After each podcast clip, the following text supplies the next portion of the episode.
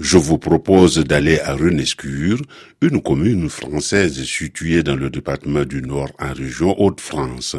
Et c'est Benoît Dudan, responsable bâtiment, équipement, énergie et machinisme à la Chambre d'agriculture Nord-Pas-de-Calais qui nous sert de guide. Alors le principe il est très très simple hein, parce que l'homme n'a rien inventé, donc on copie la nature et qui plus est on copie euh, ce qui se passe dans une panche de vache. Le fonctionnement est le même. Dans une ponce de vache, on met de la matière organique. Ça peut être euh, de l'herbe, euh, ça peut être euh, du maïs, ça peut être des feuilles de légumes, voilà, tout ce qui est produit par la nature est de la matière organique, à partir du moment où elle n'est pas transformée.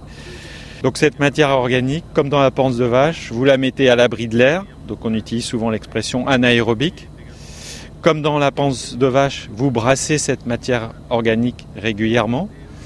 Et comme dans la panse de vache, vous chauffez cette matière organique pratiquement à la température de notre corps, donc 37, 38, 39 degrés.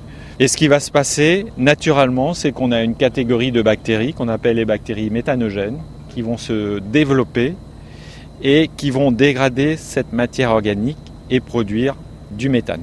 Ce méthane est un gaz utile pour le fermier, c'est vrai, mais il faut tout un travail de transformation en source d'énergie. Donc le méthane, dans ce cas présent, est un gaz utile.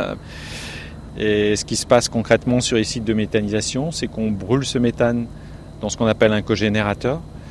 Et ce cogénérateur va produire de l'électricité.